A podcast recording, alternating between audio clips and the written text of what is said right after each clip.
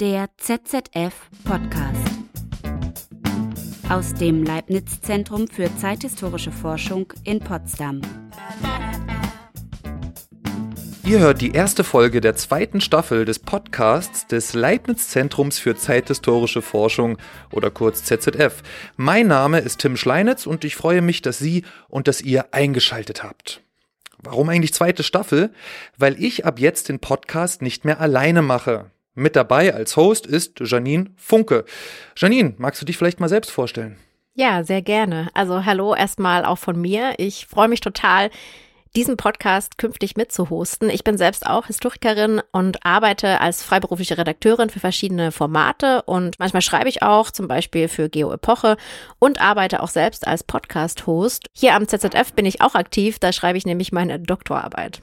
Ah, Doktorarbeit, was ist denn dein Thema? Ja, ich beschäftige mich mit der Computerisierung der Bundeswehr und der NVA. Ist auf jeden Fall ein sehr spannendes Thema, aber ich kann dir leider nicht versprechen, wann ich belastbare Ergebnisse habe. Ich äh, bin nämlich gerade ziemlich viel mit Podcasten beschäftigt.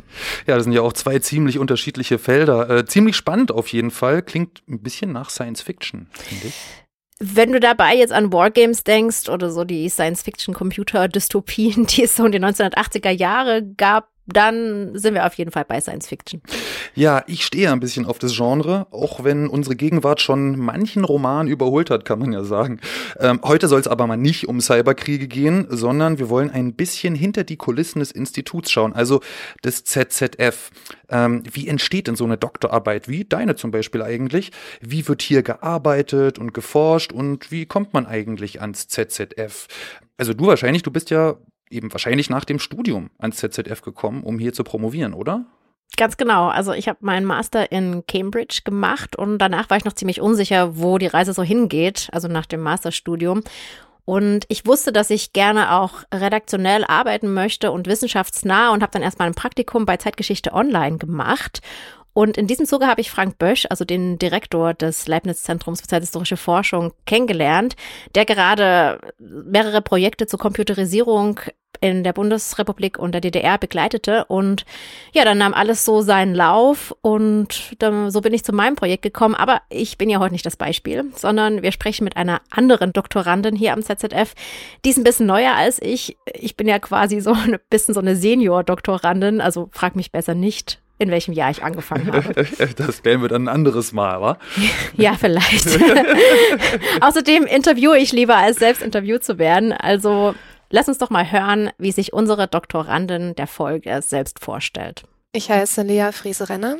Ich bin als wissenschaftliche Mitarbeiterin und Doktorandin am ZZF in Abteilung 3 zur ähm, Medien- und Informationsgesellschaft.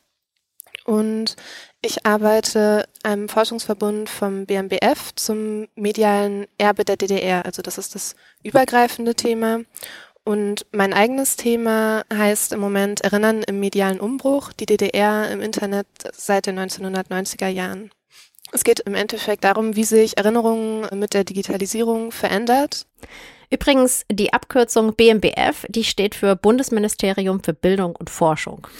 Das heißt also, dass der Forschungsverbund, in dem Lea arbeitet, auch mit Geldern des Bundes gefördert wird. Genau, unter anderem. Aber das Thema der Finanzierung von Forschung ist nochmal ein ganz eigenes Thema, das werden wir auch gerne nochmal separat besprechen. Wir kommen jetzt aber zurück zu Lea. Ihr Weg ans ZZF begann nämlich ganz klassisch und zwar mit einer Ausschreibung. Der Titel der Ausschreibung, da lautete das Thema die DDR und Ostdeutschland in den digitalen Medien. Und dann habe ich erstmal an soziale Medien gedacht und auch gar nicht wirklich an das frühe Internet. Das kam dann eigentlich erst später.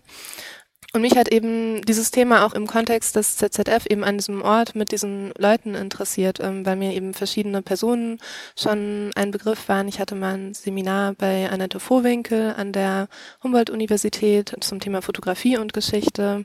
Mir war Frank Bösch ein Begriff, weil ich vorher ein Kurzvolontariat bei Beck gemacht hatte und da kam gerade sein Buch zu 1979 raus. Also es waren eben so aus verschiedenen Richtungen verschiedene Anknüpfungspunkte, so dass es dann im Endeffekt für mich irgendwie gepasst hat zu einem Thema. Also ich habe keinen direkten persönlichen Bezug zur DDR, und ich habe auch im Masterstudium nur ein Seminar zur DDR gehabt, also das war auch gar nicht mein Schwerpunkt in der Zeit. Ich habe mich auf eine Stelle beworben, die ausgeschrieben war und ich fand das Thema einfach so spannend und habe so viele andere Bezugspunkte gesehen. Ähm, Erinnerungskultur, was man da aus Perspektiven der Emotionsgeschichte oder Visual History machen kann. Und das waren eben alles Zugänge, die da so gepasst haben, dass ich, ja, dass ich mich auf diese Stelle beworben habe.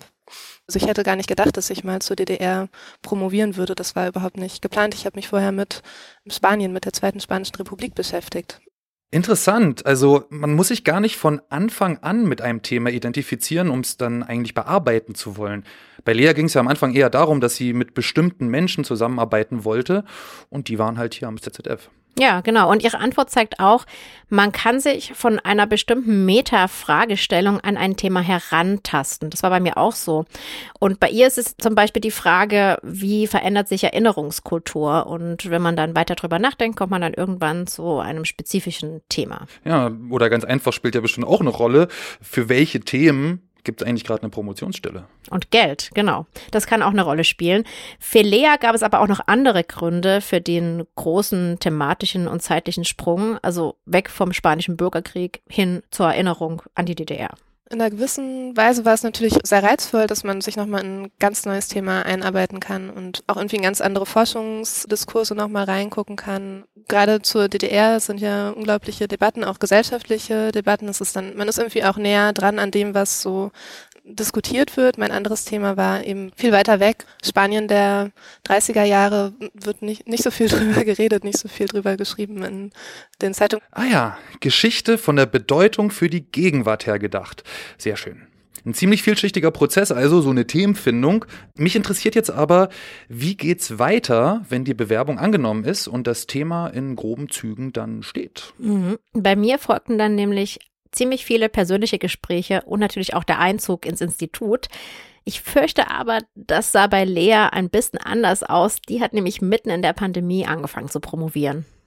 Genau, ich habe zum 1. April 2020 hier angefangen. Das ist direkt mit dem Beginn der Pandemie zusammengefallen. Also bis eine Woche vorher wusste ich noch nicht, ob ich wirklich jetzt ans Institut kommen kann oder ob ich zu Hause bleiben muss. Und im Endeffekt war ich bei meinen Eltern in Göttingen und habe da in meinem alten Zimmer meine neue Stelle angetreten, was etwas absurd war. Und dass ich wirklich am ZZF war, das war dann erst ein paar Monate später, also ich war vorher schon da gewesen, natürlich zum Vertrag unterschreiben in der Verwaltung und für das Bewerbungsgespräch vorher. Aber dass ich dann hier das Büro so ein bisschen genutzt habe, ähm, das kam dann erst ein paar Monate später im August. Und da habe ich dann eben den Schlüssel abgeholt und konnte dann auch hier arbeiten. Und jetzt sind wir auch schon bei einem sehr wichtigen Arbeitsbereich am ZZF, nämlich der Verwaltung. Ohne die Verwaltung würde hier nichts funktionieren. Es gäbe keine Verträge, keine Räumlichkeiten, keine Gelder für Archivreisen oder Stipendien und auch natürlich keine Schlüsselübergaben. Also das, was ein Institut ja eigentlich auch mit ausmacht, weil also hinter den Kulissen sieht man ja an diesem Beispiel, passiert eine ganze Menge, ohne die Forschung, so wie deine oder auch die von Lea, überhaupt nicht möglich wäre. Nicht nur die Themenfindung und die Forschung selber sind also komplex, auch die alltägliche Organisation des nötigen Drumherums hat es ganz schön in sich. Das kann schon einschüchtern, oder? Ja, auf jeden Fall. Und also ich war auf jeden Fall echt froh, dass es da Menschen gibt, die einen helfen. Also zum Beispiel Menschen, die im Sekretariat arbeiten. Das ist eine total wichtige Schnittstelle zwischen den WissenschaftlerInnen und den ArbeiterInnen hinter den Kulissen. Und die KollegInnen hier, die helfen allen weiter, die am Haus unterwegs sind, assoziiert oder angestellt. Hier zum Beispiel Lars Hübner. Wir sind schon äh, für das gesamte Haus zuständig. Und es fallen auch täglich Arbeiten an, die aus dem gesamten Haus an uns herangetreten werden. Also wir arbeiten natürlich eng mit dem Direktor zusammen und bearbeiten dort viele Aufgaben, die in diesem Umfeld anfallen, aber es gibt auch ständig Dinge, die wir mit der Verwaltung klären, mit der Bibliothek, mit der IT und ganz generell für sämtliche Mitarbeiterinnen und Mitarbeiter im Haus die, wenn sie Fragen haben, sich an uns wenden können und wir dann so versuchen, wenn wir nicht selber zuständig sind, ihnen genau zu sagen, an wen sie sich wenden können und wieso die Abläufe funktionieren. Bei den ganzen Verwaltungsaufgaben auch Papierkram, sage ich mal, der so anfällt, wo, wo man vielleicht kurz eine, nur eine Nachfrage hat, da muss man nicht extra den langen Dienstweg gehen, sondern auch mal den kurzen. Und das erledigen wir natürlich auch mit. Die KollegInnen hier, also im Sekretariat, sind also sozusagen Wegweisende durch die Mühen der Ebenen auch eine ziemlich wichtige Aufgabe, um mehr Zeit für die Forschung selbst zu haben. Auf jeden Fall. Und das wird auch schnell mal übersehen, denn die wichtige Verwaltungsabteilung zum Beispiel oder das Sekretariat, die machen ja selbst keine Veröffentlichungen oder Veranstaltungen oder sowas. Aber zurück zu Lea, die muss jetzt pandemiebedingt im Homeoffice ihre Stelle antreten? Ich glaube, meine ersten Gespräche hatte ich dann per Telefon, eben mit meinem Betreuer, das ist Frank Bösch, und mit dem einen der beiden AbteilungsleiterInnen, also mit Jürgen Daniel, habe ich dann telefoniert und genau, dann bekommt man dann über die Zeit Bezugspersonen, auch gerade in den Projekten, in denen man arbeitet. Ich bin ja in diesem Verbundprojekt, da hat man dann Kollegen und Kolleginnen, mit denen man zusammenarbeitet und wo man thematisch dann auch näher aneinander ist und sich austauscht. Ein paar Monate später konnte Lea dann auch vor Ort arbeiten und die persönliche Vernetzung und die Gespräche, die sind auch total wichtig für Forschung. Auch wenn man natürlich einen sehr großen Teil der Zeit alleine am Schreibtisch verbringt, hat es schon einen sehr großen Mehrwert, sich ab und zu auch mit KollegInnen über Forschungsfragen auszutauschen oder eben auf dem Flur zu treffen oder in der Teeküche oder in Kolloquien. Also das persönliche Gespräch hat auch für WissenschaftlerInnen eine große Bedeutung. Ja, ich teile mir ein Büro. Da sitzt einmal die Hilfskraft von Frank Besch drin. Dann sitzt da Tom Kaltermann drin. Das ist ein Kollege aus dem BMBF-Verbund und Sandra Starke ist auch aus dem BMBF-Verbund. Also man ist auch so ein bisschen räumlicher eingeteilt nach den Abteilungen, nach den Projekten, in denen man arbeitet. Und so ist dann irgendwie auch der Arbeitsplatz, dass es da auch die räumliche Nähe gibt, auch die Abteilung 3, in der ich ja arbeite, die ist auch nicht mehr auf dem Stockwerk, aber dann ein Stockwerk drüber und in, man ist sozusagen in der, in der gleichen Ecke des Gebäudes, weil die Gebäude ja auch schon recht weitläufig sind tatsächlich. Ja, und dass die Gebäude so weitläufig sind, das ist eigentlich auch ganz gut, denn am ZZF arbeiten insgesamt fast 100 Menschen. Einige davon sozialversicherungspflichtig beschäftigt, andere eben aber auch drittmittelfinanziert. Von diesen angestellten MitarbeiterInnen arbeiten dann 70 Prozent, das sind also knapp 50 Personen, als Forschende, also als WissenschaftlerInnen. Die restlichen 30 Prozent davon unterstützen dann die Forschenden auf unterschiedliche Weise, also zum Beispiel in der IT oder eben im Sekretariat. Hinzu kommen übrigens noch die vielen studentischen MitarbeiterInnen. Gut, wenn es da ein bisschen Platz gibt, dass man sich nicht auf die Füße tritt. Die Forschenden und auch die studentischen MitarbeiterInnen sind dann in bestimmten Abteilungen organisiert. Die sind thematisch wiederum aufgestaffelt. Zum Beispiel gibt es eine Abteilung, die heißt Kommunismus und Gesellschaft, da geht es eben genau darum. Oder eine andere heißt Medien- und Informationsgesellschaft. Insgesamt gibt es derzeit vier Abteilungen am ZZF. Eine fünfte soll übrigens bald entstehen. Diese Abteilungen haben nicht nur eigene physische Räume, also bestimmte Büros, die nebeneinander liegen, sondern jede Abteilung hat auch eine eigene Leitung, führt eigene Sitzungen durch oder eben auch Workshops und Tagungen und bietet damit nochmal einen kleineren, etwas spezialisierteren Gesprächskreis innerhalb des Instituts, wo sich dann die Forschenden und auch die Doktoranden und studentischen MitarbeiterInnen methodisch und inhaltlich austauschen können. Genau. Und Lea, die hat jetzt einen Vertrag ein Arbeitsplatz, inspirierende KollegInnen und was ja jetzt noch zum Forschen in den Geschichtswissenschaften fehlt, ist Quellenmaterial und Literatur. Ganz genau. Lea beforscht ein Thema, für das sie vor allen Dingen digitale Archive braucht. Also das Internet Archive ist für mich ein ganz wichtiger Anlaufspunkt. Das kann ich auch super von zu Hause machen, was natürlich ein Vorteil ist. Andererseits ist es ja auch schön, in Archive zu fahren und dann, ja, manchmal bin ich auch fast ein bisschen neidisch, wenn an andere Leute dann immer ins Bundesarchiv fahren oder so, obwohl da natürlich die Termine gerade, also ich weiß gar nicht, wie es aktuell aussieht, aber die Terminfindung nicht einfach ist, aber Ab und zu fahre ich auch in Archive tatsächlich, in kleinere Archive teilweise, zum Beispiel das APA-Bits in Berlin die haben eine Sammlung von alten Webseiten, eben rechtsextremen Webseiten. Oder ich war im Archiv der Jugendkulturen, die auch aus sozialen Medien vor allem ähm, digitale Quellen sammeln. Und ich bin auch mal in der Nationalbibliothek in Leipzig zum Beispiel, war ich auch, die eben auch ein Webarchivierungsprojekt haben. Aber diese ganzen Quellenmaterialien an sich, die reichen noch nicht, um ein Thema zu bearbeiten. Lea braucht auch Sekundärliteratur, also andere wissenschaftliche Literatur über bestimmte thematische Aspekte. Und dafür gibt es am ZZF selbst eine ausgezeichnete Infrastruktur, nämlich die Bibliothek. Warum die Bibliothek so wichtig ist, darüber haben wir mit der Leiterin der ZZF-Bibliothek, Helentine Peitsch, gesprochen. Wenn man schaut, was ist das, womit Historiker und Historikerinnen eigentlich arbeiten, was ist deren Werkzeug, dann sind das halt ähm, Texte verschiedener Art, ob nun Bücher, Zeitschriften oder elektronische Ressourcen. Und die müssen ihnen ja irgendwie zur Verfügung gestellt werden. Und das ist unsere Aufgabe und damit sind wir, finde ich, so was die Infrastruktur betrifft, schon ein sehr wichtiges Tool hier sozusagen innerhalb des Instituts. Nicht nur für die eigenen Forscherinnen, sondern auch für die Fellows, die herkommen, die kommen unter anderem eben wegen der Bibliothek hierher. Wir haben 90.000 Medien, Pi mal Daumen, 90.000 Medieneinheiten im Bestand. Das ist aber wirklich nur eine Seite und das wird auch zunehmend sozusagen, werden andere Sachen mit wichtig. Also wir als Bibliothek verstehen uns vor allem auch als Informationsbereitstellerin und das kann sehr viel mehr sein als äh, Bücher kaufen und zur Verfügung stellen, sondern so ein Institut hat ja ganz viele Forschungsprojekte und diese Forschungsprojekte sind sehr speziell. Das heißt, wir werden nie, nie, niemals alle Bücher für alle Themen wirklich hier kaufen können und hier in die Bibliothek stellen können.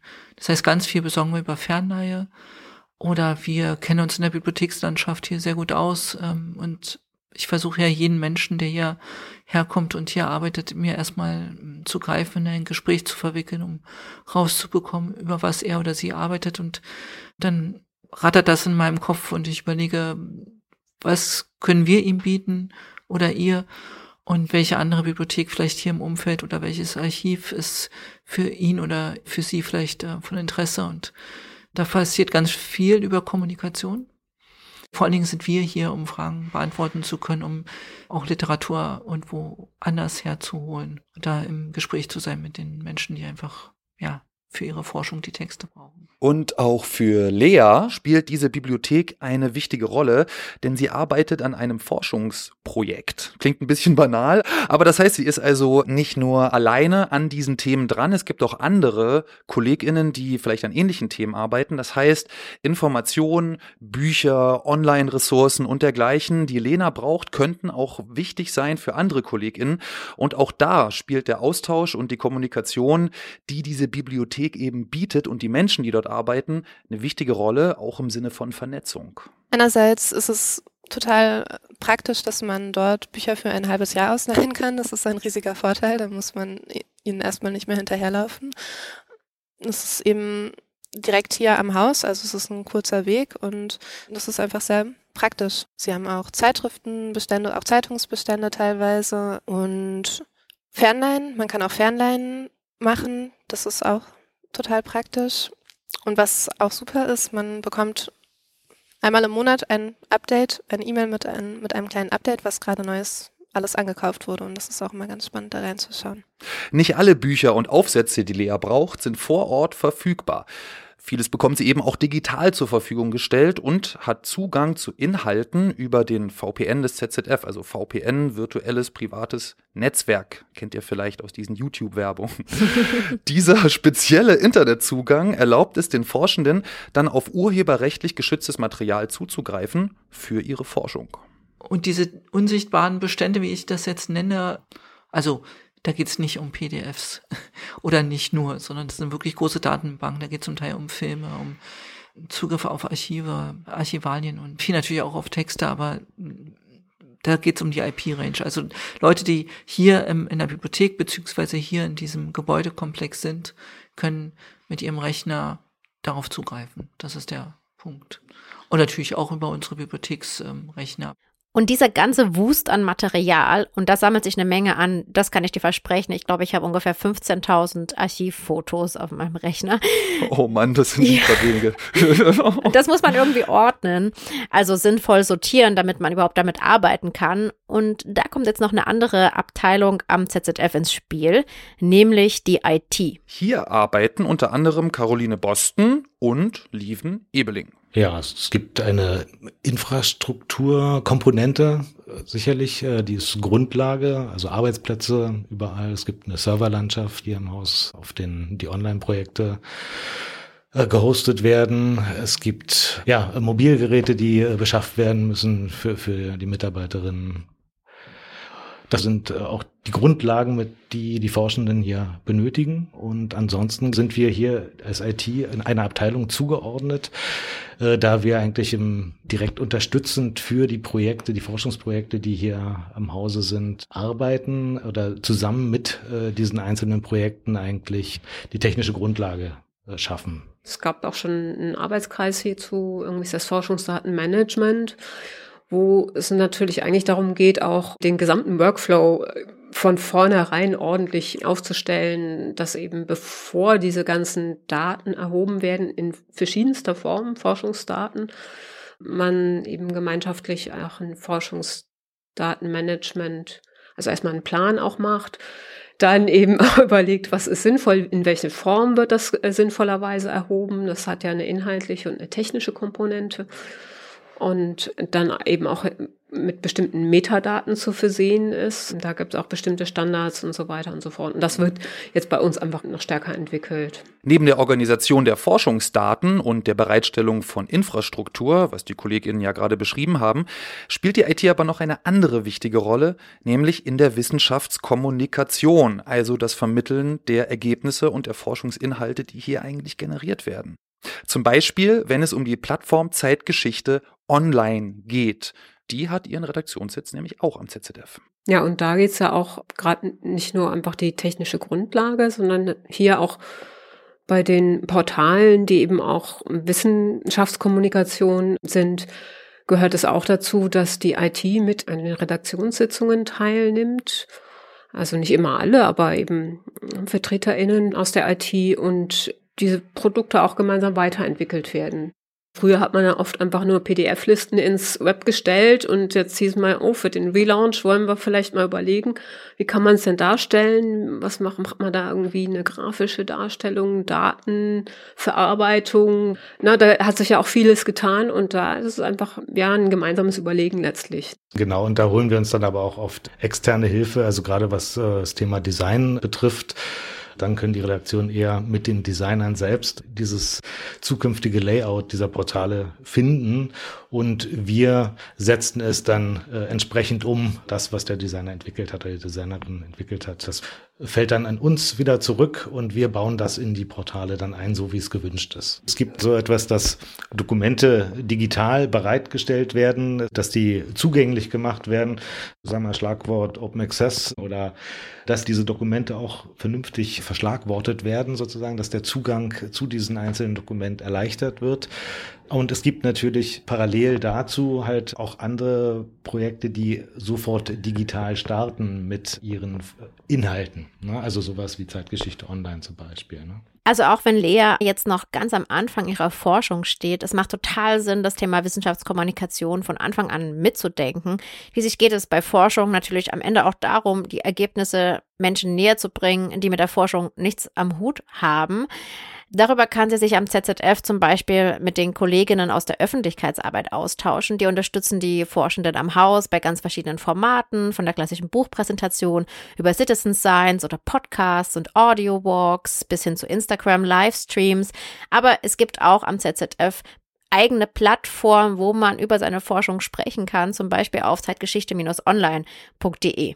Aber bis es soweit ist, diskutiert Lea ihre Ergebnisse auch erstmal intern mit anderen Doktorandinnen. Ja, genau, das ist auch gerade was, was allgemein hier am Institut so spannend ist, dass man eben das Doktorandinnen-Kolloquium hat, wo man eben auch ganz breit in Themen hineinschauen kann, auch abteilungsübergreifend gerade, was an anderen Abteilungen geforscht wird, was da die Doktorandinnen machen und dass man eben so einen, einen breiten Einblick bekommt. Ja, ich glaube, das kann ganz schön hilfreich sein, weil man da schnell, wenn ich dich höre, zum Beispiel Janine 15.000 Archivfotos, da kann man schnell betriebsblind werden, glaube ich, und es ist toll, sich da auszutauschen. Und genau dafür ist das Doktorandinnen-Kolloquium da. Das ist ein wöchentliches Treffen, in dem die Doktorandinnen dann Texte besprechen können, die sie produziert haben, Kapitel oder eigene Ideen auch mal laut sagen und dann bekommt man Feedback dazu.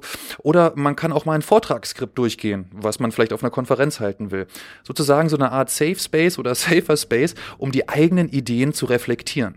Was ich besonders reizvoll finde, ist eben, dass man diese große Gruppe an Doktorandinnen hat und da diesen Austausch hat und eben auch über ganz viele Themen hinweg, auch über die Abteilungen hinweg, dass man so einen breiten Einblick bekommt und eben diese Möglichkeit zum, zum Austausch einfach, weil das ja eben was ist, was ganz wichtig ist, wenn man promoviert, dass man Austausch hat mit anderen Doktorandinnen. Aber ich denke, irgendwann werden wir sicherlich auch hier im Podcast mit Lea über ihre Ergebnisse sprechen und darauf freue ich mich auf jeden Fall schon. Ganz im Sinne der Wissenschaftskommunikation bin ich auch sehr gespannt drauf. Wir hoffen auf jeden Fall, dass Sie, liebe HörerInnen und auch ihr, durch diese Folge einen guten Überblick bekommen konntet, welche Bereiche des ZZF neben der Forschungsabteilung eigentlich noch essentiell sind, um Forschung zu unterstützen und teilweise eben auch überhaupt erst möglich zu machen. Und in der nächsten Folge steigen wir dann in das erste Forschungsprojekt für diese Staffel ein. Wir sprechen über die Dissertation von Alexander Konrad, der sich mit den bundesdeutschen Wahrnehmungen von MuslimInnen zwischen 1970 und 2000 beschäftigt hat. Sehr spannendes Projekt und sehr aktualitätsbezogen. Wenn man zum Beispiel an die derzeitigen Aufstände im Iran denkt. Genau. Wir freuen uns auf jeden Fall, wenn ihr einschaltet. Oder anklickt oder downloadet. Den ZZF-Podcast gibt es überall, wo es Podcasts gibt und auf Social Media findet ihr uns unter zzfpotsdam. Aber jetzt, tschüss und bis zum nächsten Mal. Und auf Wiederhören.